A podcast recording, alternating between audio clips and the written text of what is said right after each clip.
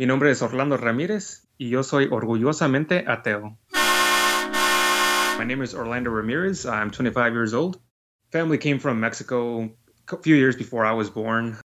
They're from Zacatecas and Nayarit. Grew up very Catholic. Um, I was baptized, taken to uh, First Communions and all that. My upbringing, yeah, was very close to uh, the Catholic and Lutheran Church uh, later in life. I first started becoming a more atheist a few years after my dad had passed away. Had a bit of a dispute with another church, um, saying that you know because we followed the incorrect uh, denomination of Christianity, that my dad wasn't gonna go to heaven. So that kind of sparked my curiosity as to like why would somebody say something like that when you know we're supposed to be very accepting. Um, so I did some more research on my own, um, read the Bible on my own, um, looked up some uh, YouTube channels comparing the Bible to other religious texts, and that's kind of how I sort of started to realize that there was a lot of similarities that Christianity wasn't unique, that a lot of other ancient religions, modern religions are written very similarly to Christianity. And from there, I kind of just started studying a little bit of everything, but I no longer had any interest in worshiping uh, any sort of God. It was mostly just for my own personal interest. And from there, I did uh, look into more uh, like atheist groups and kind of realized that I did agree more with uh, that set of beliefs rather than uh, believing in a you know Christian deity. Coming out to my family was pretty interesting. Uh, my mom, to this day, she still hasn't really accepted the fact that I am atheist. So many traditions that we have in our family are based off of religion. So um, I mean, I still like participating in them with my family because it is more of a family thing for me. But for my mom, I guess it's just kind of hard for her to to think that you know her son doesn't really want to worship God anymore. Most of my extended family also very religious. Uh, some of them are Jehovah's Witnesses. Uh, I'm pretty sure if they found out that I was atheist, they probably would stop talking to me altogether. With my brother-in-law's family, um, they found out I was atheist, and surprisingly, they were very accepting of that. They are also very religious, obviously. They were more interested in asking me questions about why I became atheist and, in general, like what do I believe and why do I believe what I believe. Um, they didn't challenge any of my beliefs. They just asked more questions and, you know, accepted it. They thought it was good. So, yeah, I kind of hope um, people get more and more like that, just accepting other people's beliefs, no matter if you are atheist, uh, Muslim, Catholic you know, it doesn't matter. It doesn't really, uh, shouldn't really come between us all. My name is Orlando Ramirez, and I rock with you on the underground. There is no God. Then why are we whispering? Stand by to receive our transmission.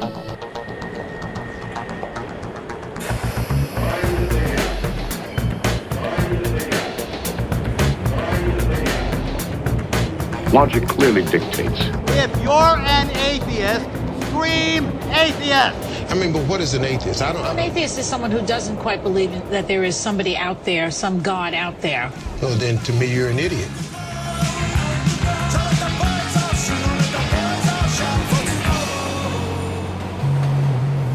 From beautiful downtown in Philadelphia, in the state of apostasy, it's the Atheist Underground. ¿Quién quiere ser presidente de este puto país? Dime.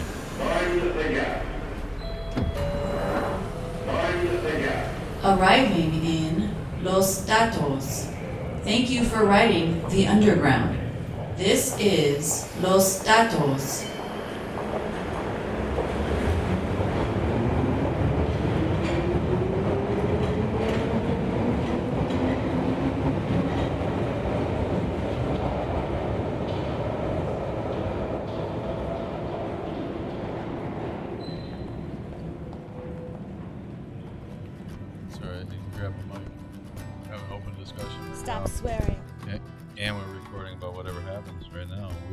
Los Datos, which is Spanish for the facts. Get it? Oh.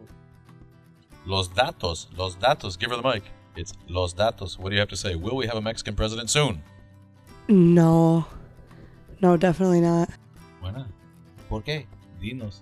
I feel like no, I don't think so. Only because, and, and not that there shouldn't be or that there couldn't be, but I don't think that there will be because of the what they would be following. Like I feel like it's kind of the same as um, how like a lot of the Black Lives Matter movement is really against like black cops, you know, because it's like going against your people. I feel like being the president of a country who has historically been so against like allowing Mexicans to even indulge in actual American culture instead of just like working for them. ¿Quién quiere ser presidente de este puto país? Dime.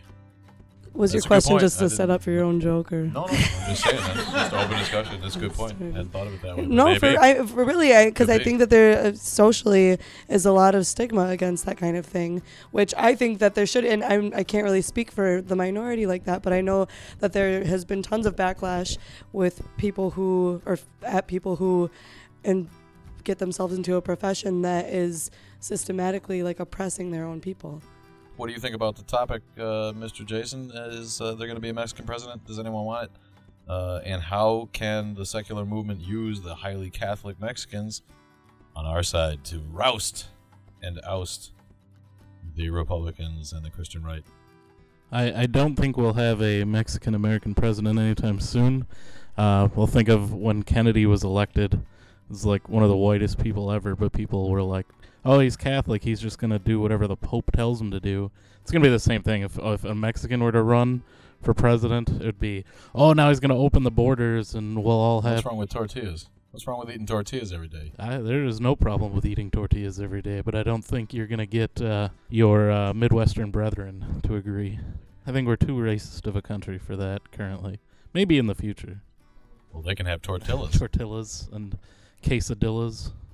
Think about that, Mr. Nick. Yeah, I, I don't think we're gonna have a an American Mexican president anytime soon. Un- unfortunately, Trump and his regime, if you could call him that, tapped into Dog out of cereal.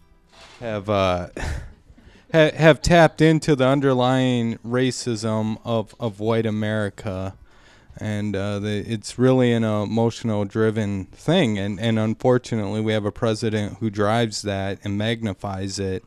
I mean, so it's sad to, to see our great country come to uh, come to a halt on what it was founded upon, which is culture and diversity.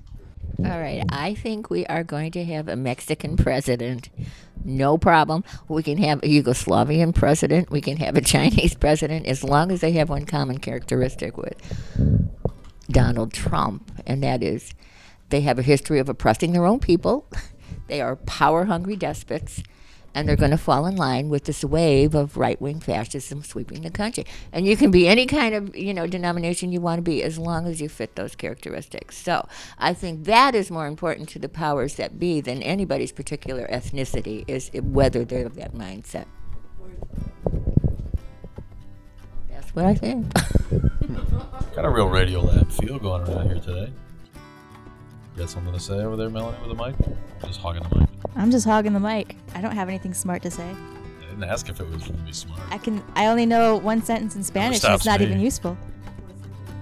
Mi gato es muy perezoso. Paragraph?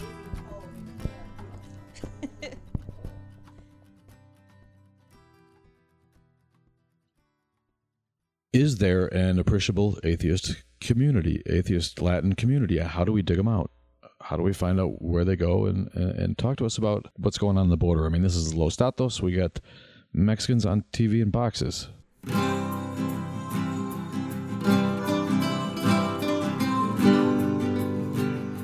And using our government using the Bible to justify as well, which is should be a violation of the Establishment Clause because we don't run our government from the Ten Commandments. It's been proven over and over again, despite the attempt to try to change that perception.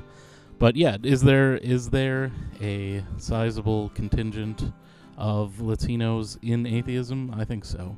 Um, is it harder for them to come forward? Certainly, it's it's cultural. They're extremely religious. Uh, that's where the Catholic Church is make still making inroads in Central and South America, because there is a huge fervor of religiosity, um, and it's America's the only first world country that is so religious. Um, the real, the real passion for religion generally comes out of the third world. Uh, the, for some reason, poverty seems to breed religiosity, and that's that's hard to break. It's hard to break that when everyone in your family would disown you if you were to come out as an atheist. That's something I don't think any of us have had to deal with, uh, and it's pretty rare uh, in our culture. But I think in the Latino culture, that's uh, fairly common.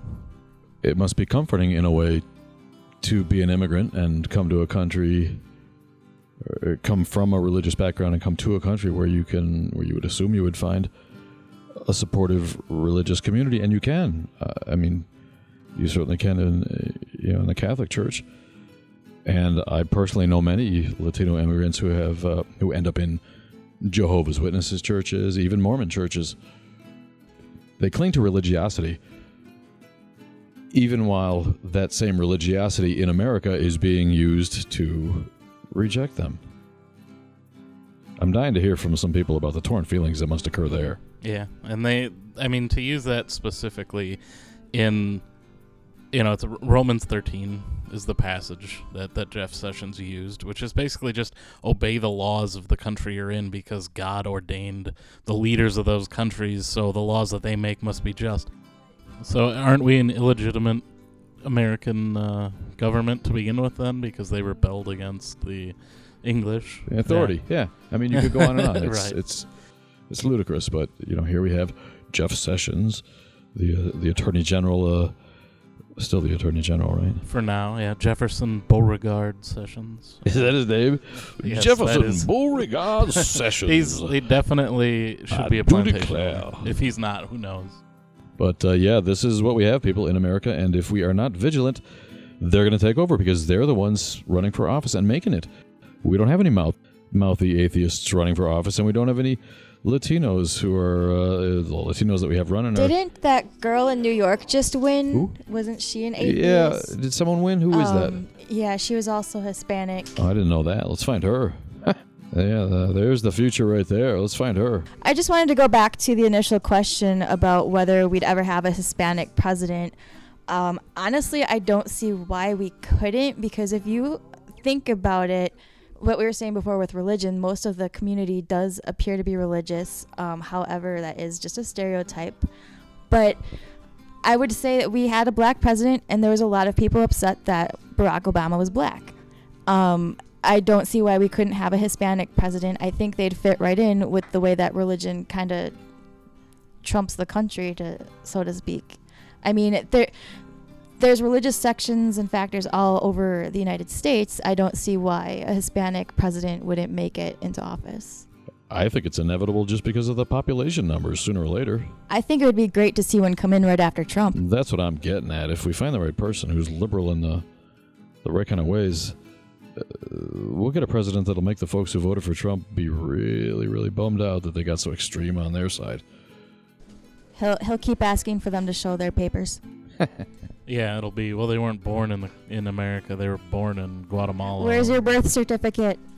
He, he doesn't care. Uh, You know, I had no idea how old he really was, but now I'm just convinced he's laughing his way to the grave. Uh, you know, figuring, you know, let's see what all the crazy, let's see all the crazy crap I can pull.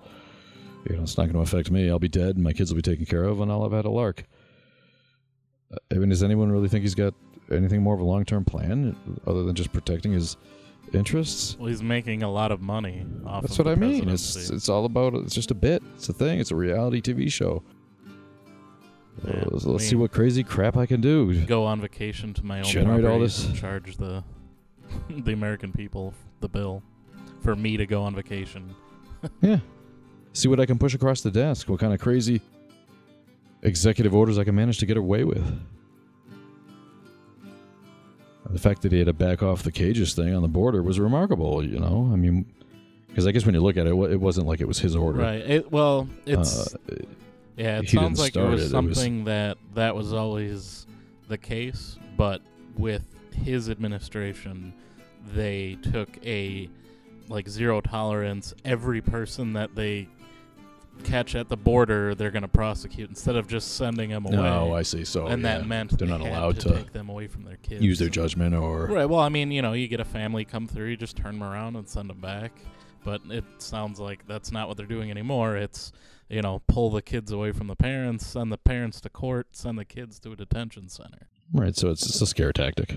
Yeah, I'm, I'm assuming they think that's, you know, if you don't want your kids taken away and. Right. You don't even try. I believe we call that terrorism. Yeah, or torture, cruel and unusual. Extorting people with their own kids. It's bizarre to think about. The whole thing, I, I don't know. I, I just think he's digging himself a hole no matter what. No matter how well it's going, uh, he's just offending people on too wide of a scale. I hope you're right. You know, I, I could be wrong. Unless he really manages to force people not to be able to vote. That would be biblical, right? Go around and mark all the doors of the people who can't vote. Los datos. The facts are we don't have enough atheists represented in government. We don't have enough Latinos represented in government, and we don't have enough Latino atheists anywhere. So get out and run for office. Don't let this happen to our formerly great nation. It's up to us. Do it. Start uh, with a school board uh, and move your way on up. Uh, come out to your family. Make America great again. Do what you can.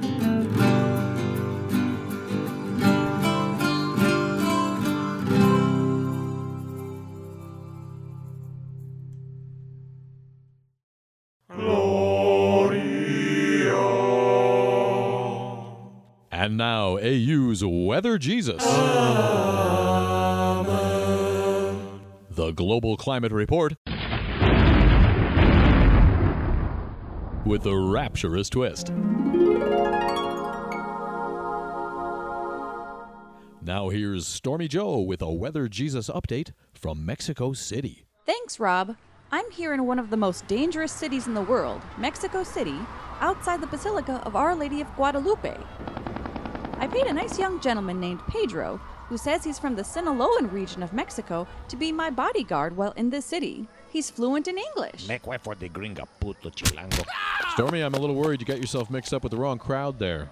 You must be mistaken, Rob. Pedro is great. He's got an AK 47. Don't worry. It's just for the rats. There goes one now. He wants to give me a package to bring to his cousin in Phoenix on my flight back. Uh, yeah, that's not a good idea. Oh, Rob, don't you say we atheists should be helpful to others to give ourselves a better reputation?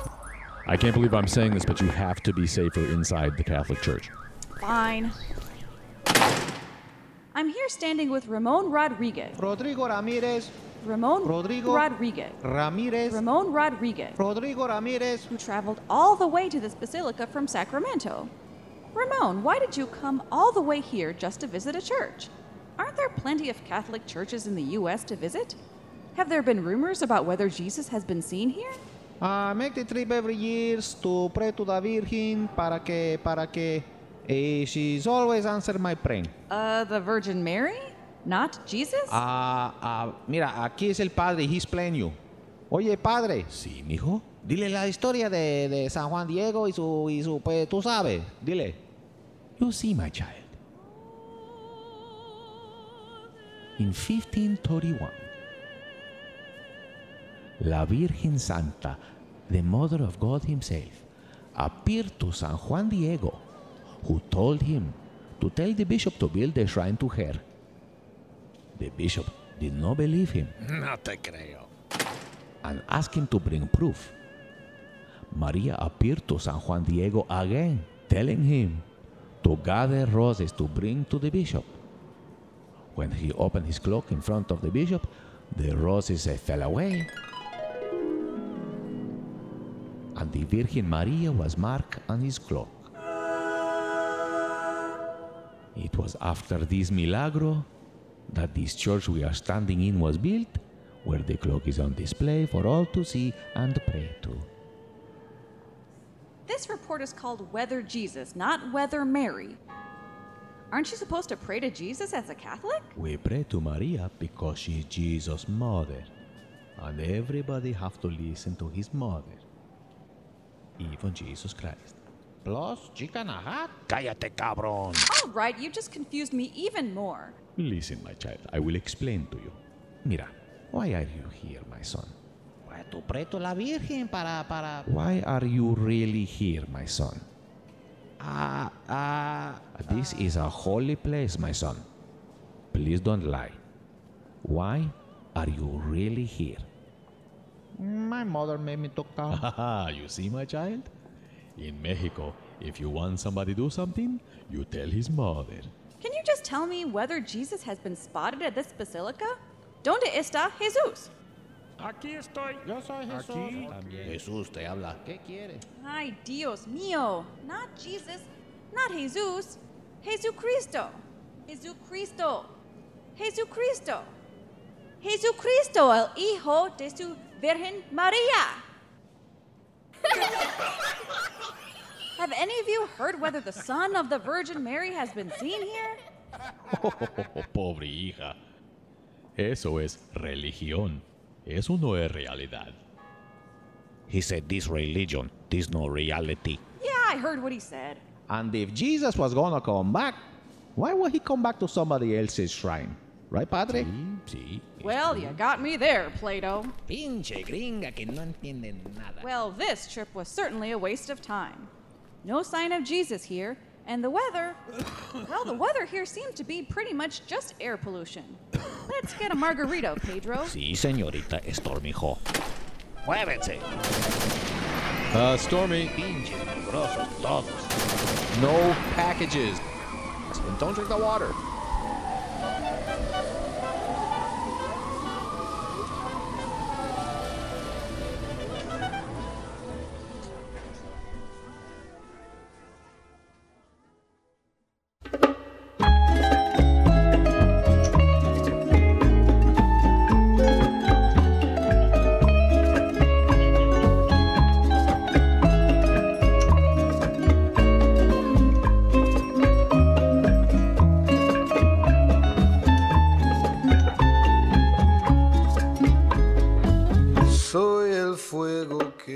Happy to uh, have David Tamayo with us uh, today on the podcast. He is the leader and founder of HAFRE, that's Hispanic American Free Thinkers. And is, this is the oldest, lar- largest. Go ahead and brag on the uh, uh, the organization. Is they we're actually the only the only uh, 501c3 uh, organization Hispanic organization in the U.S. That's good. Something that that we're very proud of, and we want to uh, encourage other organizations to form. You know, local organizations. We're not really interested in in being the largest or being you know in charge of everything. No, we want to, to encourage people to form their own unique organizations focused on, on the local communities. Is there? Is, is, is where are there little groups popping up? Uh, we had the in Chicago. You have uh, a group of Latino atheists over there, Chicago atheists. Uh, we have there's a group in Orlando. Actually, there was one group in Orlando of Hispanic atheists, and they separated into two groups. One wanted to do more uh, charity work and that kind of stuff. The other one wanted to do more social stuff, more parties and and people where people can come in and have a good time. There, there's also the uh, San Diego uh, Hispanic atheists. They're Latino atheists. Uh, there's uh, there was a, a, a group that was being formed in New Jersey. Also, so there are a lot of a bunch of little groups, mostly in the form of meetup groups. Sure. Uh, that are that get together very uh, sort of informally, but uh, it, still it's a good way to get people to feel they have a place to go and and talk about anything and not feel they're being judged or that they have to watch what they say. Now, the theme of the show is uh, Latin American atheism, and I was taken to task when I uh, put out a, a, message or a, a, Facebook post that implied that there were a lack of uh, Latin American atheists out there, and, and a, a few people piped in and said, "No, you know, we're here. There's actually a growing population of atheists all across South America, Central America, and you know, we're here. So you know, don't misspeak." And uh, it occurred to me that you know there probably are, uh, a, a gen- in a general sense, about as many atheists in the Latin American community as there are percentage-wise across the world population. That would make sense. Why don't we see more of them in leadership positions? Why aren't there more vocal Latin American atheists? I guess that's the question. Why aren't there more visible Latin American leaders who are atheists? And you made a, the exact point that is they're there, but a lot of them are hidden. They don't want to come out. They don't want to get uh, stigmatized by being an atheist. Uh, religion has done a great job over the years, all religions, in stigmatizing, you know, n- not not believing. Uh, fortunately, in in Latin America, there's been a big change, and in fact, uh, some months ago, for the first time, there was a, a Latin American free thought conference in there. Uh, where many leaders from different parts of, of Latin America, uh, including uh, Dan Barker from Freedom from Religion Foundation, he was one of the main events speakers there. But as always, you know, there, there was a problem with funding and, and people having issues uh, getting there. Now, the United States plays a, a big role because there are more Spanish speakers in the U.S. than any other country in Latin America. The only other country that has more Spanish speakers than the U.S. is Mexico. Wow. But uh, even here within the United States, it's very, very difficult to find Hispanic uh, leaders that are atheists or uh, humanists or, you know, however they want to call themselves, you know, free thinkers, whatever. And in fact, uh, right now we have two openings in, in the board of directors of Hispanic American Freethinkers uh, that we have a hard time uh, filling out because, you know, we want to get Hispanics, we want to get women, Mhm. especially, and uh, it's very, very difficult to find, uh, uh, especially women that are willing to uh, come out. So part of what we're trying to do in Hispanic American Freethinkers now is trying to develop young girls, trying to develop them to become leaders in the secular movement, because uh, we know that in the in the typical Latino family, the woman has a big role to play in there. The way the woman goes is usually the way the family goes. So if the if the woman changes religion, that's where the you know the, Right, the everybody- family typically goes. everybody exactly, follows. and so that's what we wanted. We want to see more uh, get education. You know what the the best way to uh, secularize Hispanics and, and anyone really. The more educated people get, the the less religious they become, and so we want to. That's one of the goals that we have in HAF is trying to get people more educated. Ladies and gentlemen, Carolina Pena! I wanted to mention you were on the board of directors of the last Reason Rally in 2016. Uh, and in a way, we both worked on the music for that event. I negotiated the contract that brought members of the Wu Tang clan, remarkably, to the uh, event. And you were instrumental in bringing Carolina Pena, the young Ecuadorian girl who was abused famously on Ecuador's Got Talent, to come and perform with Penn Jillette.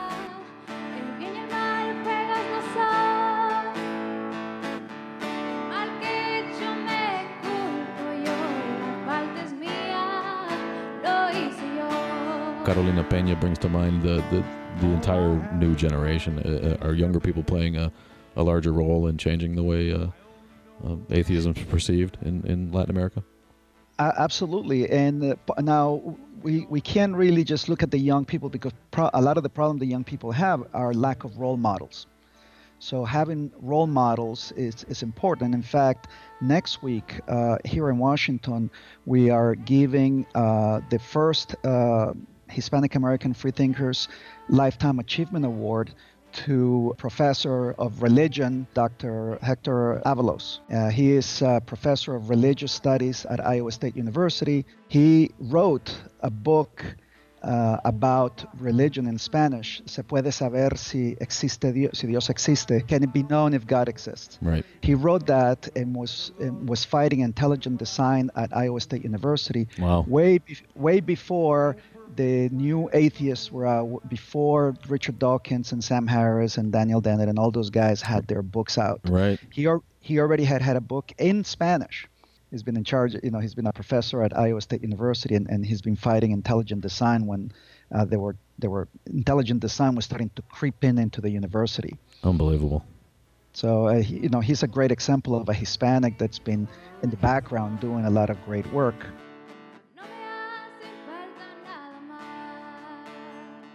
We just want norm, you know, uh, normality for for it to be normal. That if you say, "Yep, I'm uh, I'm an atheist, I'm an agnostic, I'm uh, Mormon, I'm whatever," that no one's going to look at you funny. Well, and that's what we're all after. Uh, and besides, sometimes, and, and sometimes we feel like we're losing that battle, you know. yeah, yeah, yeah. because uh, I mean, you look at what goes on in government, and and, and the religion just never gives up. It just never gives up. It, it it always wants to expand and gain power, and and uh, even at uh, knowing that uh, if one particular religion takes over, then all the others will die. A lot of the others don't seem to understand that and don't fight for the separation of government and religion. The other thing that we fight is not just the atheism part, which is of course important, but also once you believe in you know imaginary BS, now you can be convinced to believe a lot of other BS. Right. And so uh, in the Hispanic communities, you see large amounts of palm readers, and you see this uh, uh, botanicas, you know, where they sell Uh-huh. you saints and powders and holy water and all these other BS.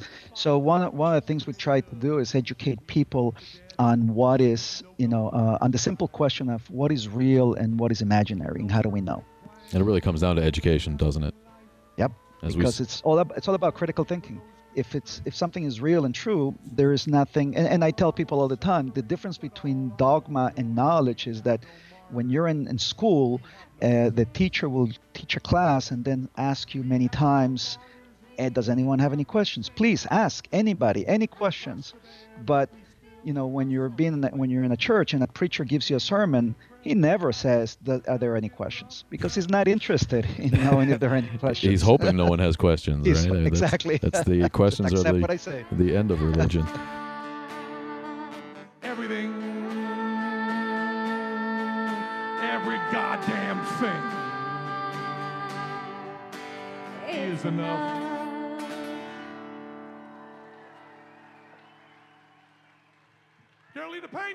What is your take on the immigration situation?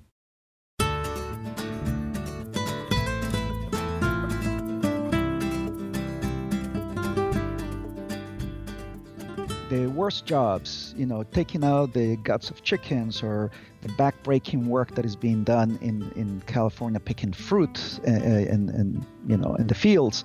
This country has always benefited by looking the other way from uh, undocumented immigration. Historically, we have seen in uh, other countries when there are problems or you want to blame, you know, you start blaming the immigrants, the people that can't vote, the people that don't have rights. Those are the people that you blame for the country's problems, whether those problems are real or imagined. Now, in the United States, we're an all-time low unemployment, and there there are people that can't, you know, they, they can't find employees.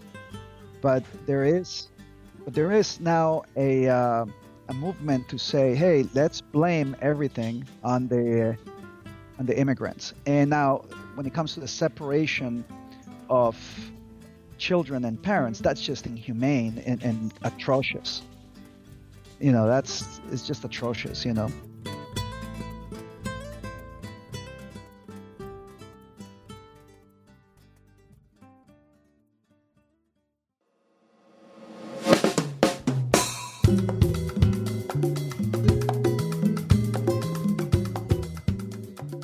Kids today, you know, they're they're looking to uh, to celebrities, they're looking to stars, they're looking to, to uh, artists, musicians, singers, and athletes.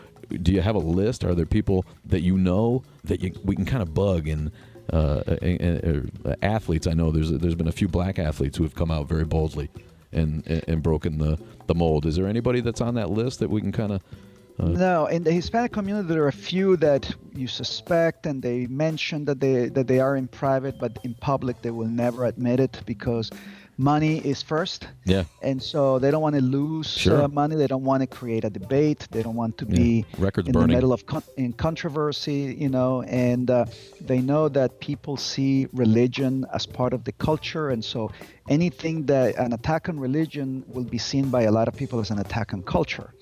And not that, that we shouldn't attack culture. I think culture is a fine thing to attack when the when culture has something wrong. I mean, after all, culture is man-made, you know, and, and so it's not part of our genetic material. The, the culture is invented by, by humans, and it changes and evolves like like anything.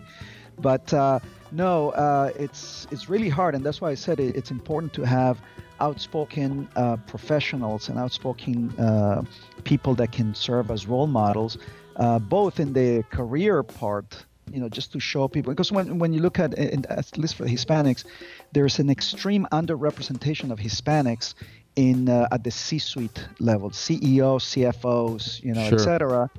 Uh, and an overrepresentation uh, when it comes to gardening, when it comes to you know mowing lawns and cleaning toilets and you know that kind of stuff. dishwashers? Yeah.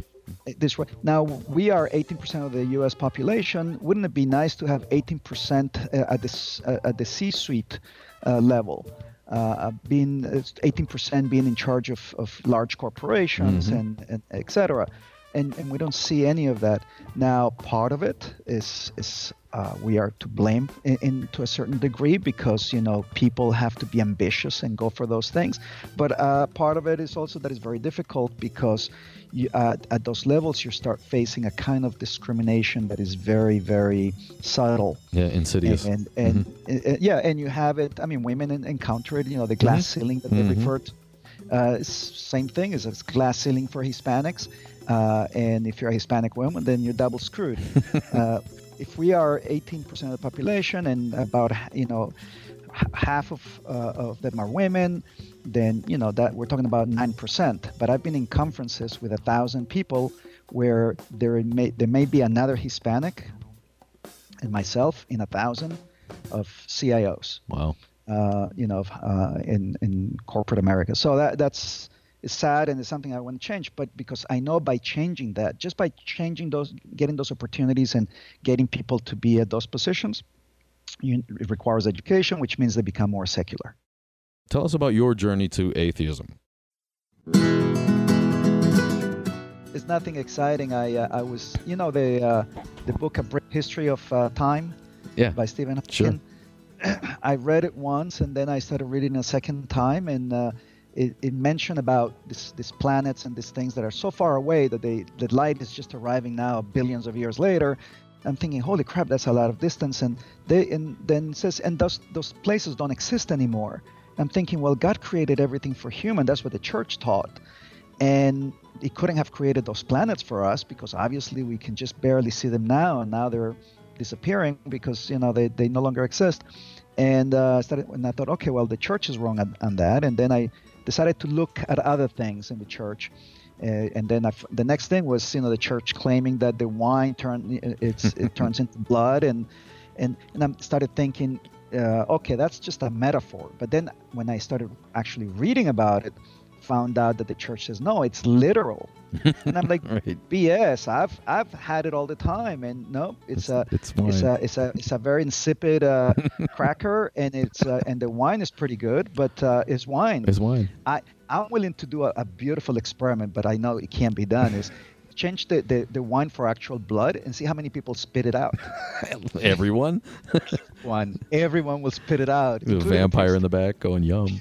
exactly including the priest. How those other religions seem then. Well, it turns out that the rest look crazier because you know I didn't grow up with their uh, crazy nonsense, and then rapidly within about three months came to the conclusion that no one actually knew, and everyone was just BSing so they can make some money, and but no one knew. People, everyone claimed they knew, but no one knew, and. Uh, then I started became sort of agnostic, and then I then I went one step further. Well, how do I know there's not two gods? Maybe there are three or four or five gods. I mean, how, how do we know?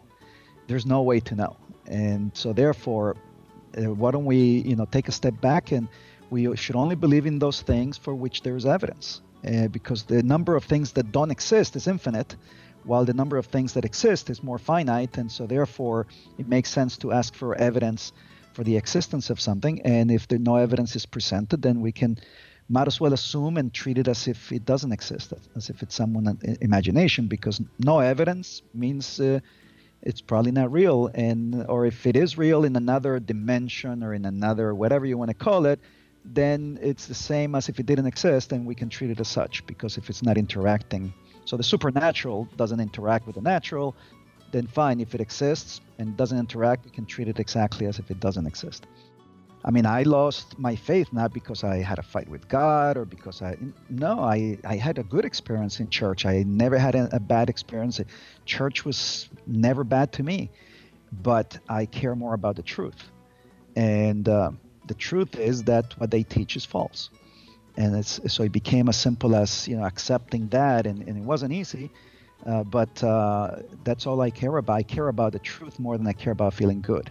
You hear a lot of this, my truth and your truth, and um, I call that bullshit because no, there's one reality, and which I is, is what you know. Truth is is asymptotically approaching that reality, And the more information we have and the more evidence we have, then the, the, the more accurate our truth is. But I see as an ultimate truth existing, which is reality.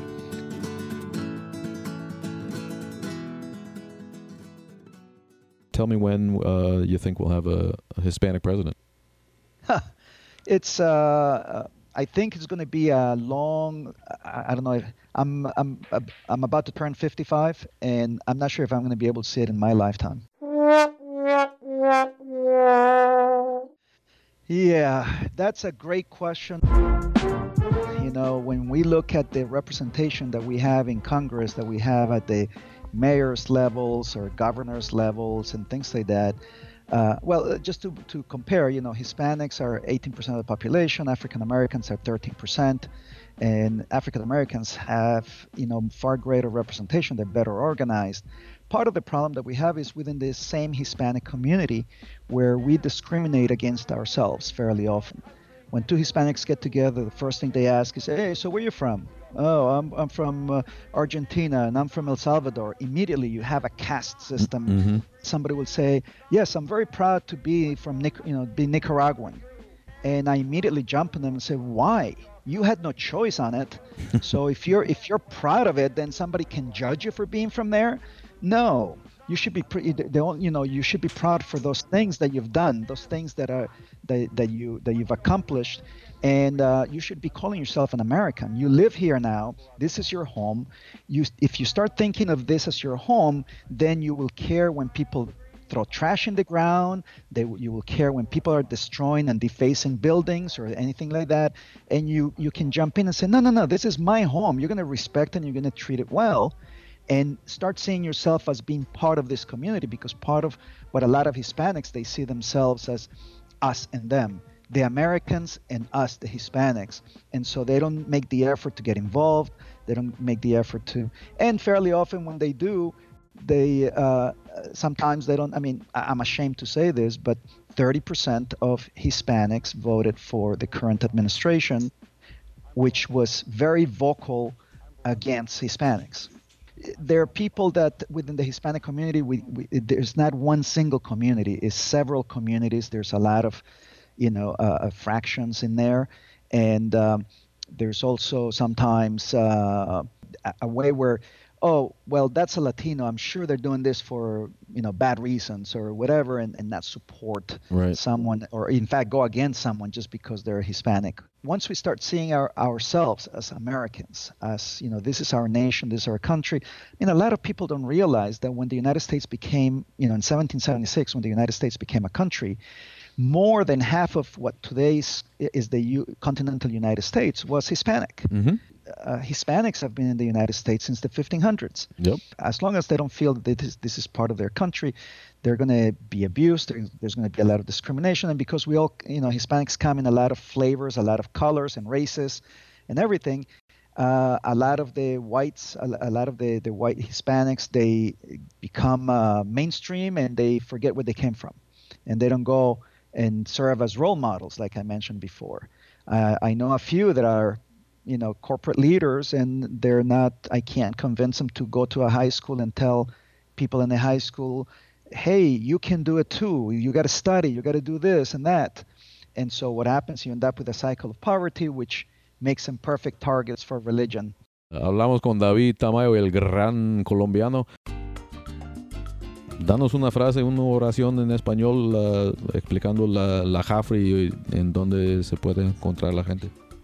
Los libre pensadores de Jafri uh, estamos localizados. Eh, la sede principal está en Washington, D.C., pero tenemos grupos y gentes y miembros en todas partes del país. De modo que nos pueden encontrar en Facebook, obviamente, y también bajo uh. Ahí está. Next time you're in the DC area, man, give me a shout out. Uh, the first uh, three drinks are on me. That sounds great.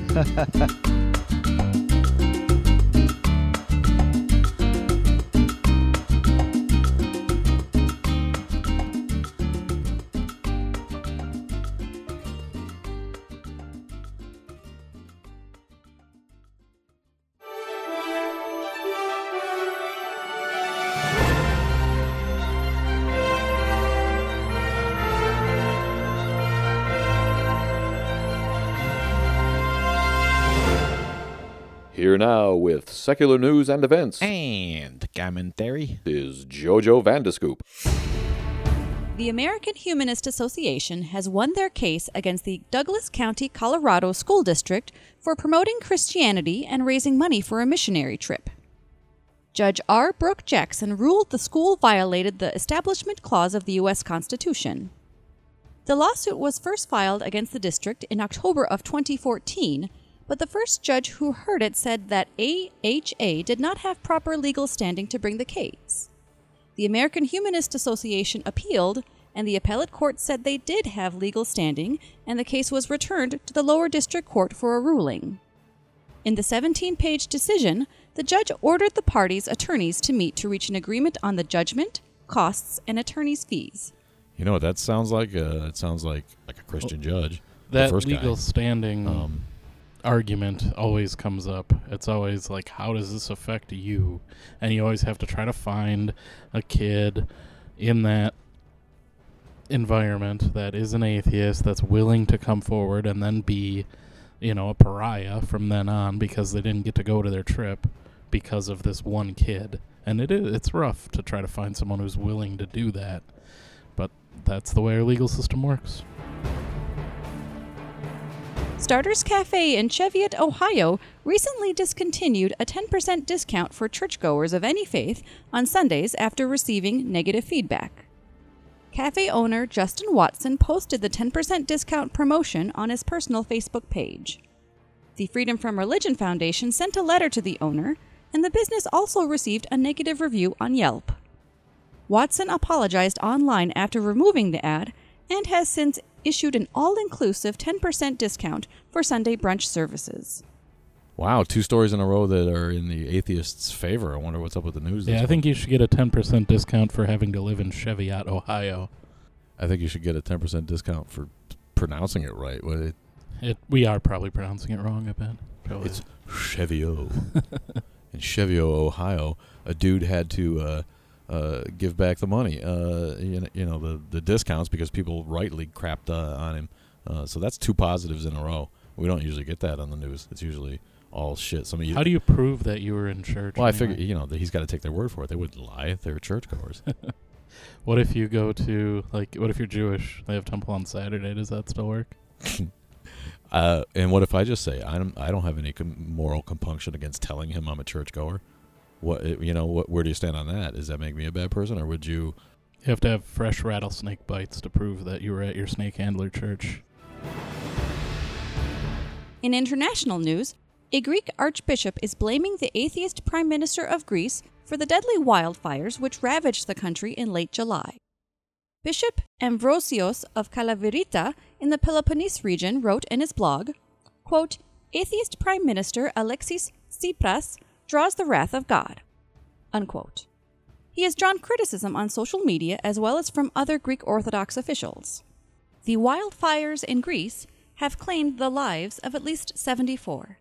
God is mad that Greek has a atheist prime minister, so he kills 75 probably religious people. That makes total sense, right? well, I, for that for that God that does those things, he kind of does. I mean, that's what he does, right? Why has he been so mad about their economy for like the last 40 years? He's mad about everything in Greece, right? the state of the government, the, the country that invented democracy, has uh, been in shambles uh, since. I wondered, did the guy respond? Did he have anything to say back to him? That's what I want to know. I, I wouldn't personally. I mean, it's like, well, yeah, it's the wrath of God, but we still need dry conditions with no rain for, you know, a couple weeks first before we get the wrath of God. Well, it says people bitched at him. So again, you know, uh, this is uh, another. I give it three out of three. Uh, positive for the atheist community uh, on this this month's news story. What do you think? Sure. In conference news, Mythicist Milwaukee will be hosting their fifth MythCon on Saturday, September 22nd, at the historic Pabst Theater in Milwaukee. Featured speakers include Dr. Peter Boghossian from Portland State University, Angel Bonilla, a Los Angeles based singer and transgender activist, and YouTube star Sargon of Akkad. More information about the event and how to register can be found at www.mythicistmilwaukee.com slash mythcon. Are you you going? to Fifth Con. To, Yeah, can you grow a beard that fast? to Sargon Con. Uh, di dipping right, right back into the well pretty fast, aren't they? With uh, with going back to that. Well, they've got what a number of they've got uh, both Sargon and Armored Skeptic making a reappearance. Uh, more than that, I think wasn't Allie Jackson coming back? Carrier, little Little Dick Carrier's uh, is coming back for his twentieth visit to the, his fawning audience up there. But uh, yeah, I don't know. It should only be MythCon four for one thing. We know that the forcing two into the first year was ridiculous move that resulted expectedly in lower attendance at MythCon two than MythCon one. Uh, but you know, I guess we see they you know they, they threw their eggs in that basket, and uh, I think they're trying hard by having a transgender, um, you know, SJ Dub of of their own uh, on the same p- bill. Oh, yeah, they have a very diverse lineup. Uh, Peter Boghossian, Sargon, Armored Skeptic. These are all people that believe the same exact thing. Is it? Yeah, it's not really a diversity of opinion. But they have the transgender guy. Yeah, who no one knows because they can't get anyone of any consequence on the other side because everyone knows what, where they stand because they made that abundantly clear last year. That's why the most of their members left. Well, it'll be interesting to see. Um, you asked if I'm going. I, I don't believe you're allowed, actually. If I, Of course, I'm not allowed. Of course, I'm not allowed. Uh, but that doesn't mean I can't put on a disguise and sneak past the massive security that they have to have. Yeah. This is the dangerous Sargon invasion. yeah, I don't have a M- MAGA hat or a QAnon shirt, so I don't think I would fit in. You guys can go though. Yeah, no thanks. You wouldn't be removed. Well, I don't know. After this podcast, probably. They, you know, they like a diversity of opinion, just not within their own ranks. A- and they like uh, they like advertising, but not from those with diverse opinions. Well, they like money, but they don't like Rob. Well, you know, their conference is coming up. You know, we try to do uh, a conference um, every podcast, and now that we're getting them out faster, mm, we can try to find one every month. But the fact is that they're not. You know, they're f- the, the little ones are failing. Right? It's harder to find one every month than it used to be. Yeah, plus it's fun to discuss our former colleagues. well, that, but I don't. You know, I don't mind. That's if people want to go to that, yay. And then maybe they're going to constantly have a little income stream with that that path, and more power to them if that's the way it's going to work. It'll be interesting to see. You know, where where it really goes down the road. Um, but yeah, probably not going to be in attendance myself. Yeah, no, I, I did not vote for Trump, so not my not my type of conference. Yeah, we're not uh, uh, not supporters of rape comments. Oh, but it's just a joke. And we're all right with uh, with the SJ Dubs. We need you all. Come on aboard. I would consider myself, um, even though I'm not uh, not a very active person, so it's kind of hard to really take on that warrior uh, label. But uh, I definitely am for social justice. Well, you know, I'm I'm tired of having my social justice rights trampled upon as a as a short bald man. Uh, short bald men, you know, we we've been getting overlooked. Um, Well, no- it's just so easy. You know, uh, you know, there, there's there, there you go. You know, that's what I'm sunny. talking about. It's you know, it's like shooting fish in a barrel. You know, ducks on a pond. It's uh, it, it's too easy. You know, and, and for too long we've been uh, our our rights uh, as uh, as uh, height challenged citizens and follically challenged citizens uh, will no longer be discounted and trampled upon by the tall hirsute. So here we are. Uh, maybe we'll throw our own conference and demand that Sargon shave and be shorter. He seems pretty short. Yeah, his content speaks to someone uh, who might be compensating. I don't know what I'm talking about. I don't, I don't listen to the fucking guy. He could be Sargon from Mars for all you know. I tried when. Did you try? When the lead up to the last one, um, which I ended up not going to because of everything that happened. Um, I tried to just see what they were talking about when they were just fawning over him, and I'm sorry, it was very much like, yeah, Nazis were bad, but come on, it's the communists that were the real bad guys. It was like I watched like three videos like that. I can't. Who can stand that shit? Well, that's basically what Dillahunty said, right? He's like, I watched enough to know, and I talked to the guy enough to know that he's just a circle talking bonehead, really.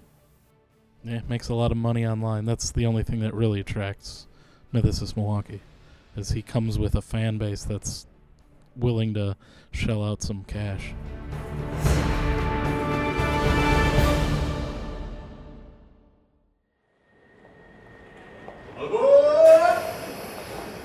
Gracias a todos. Muchas gracias. That's it for Los Datos. I hope you learned some Spanish. And if you did, consider going to patreon.com and pledging a dollar. Remember to check out the YouTube channel and find us on Facebook, Instagram, and Twitter. Doubtington will be next. Hasta luego. Next stop, Doubtington. Doubtington is next.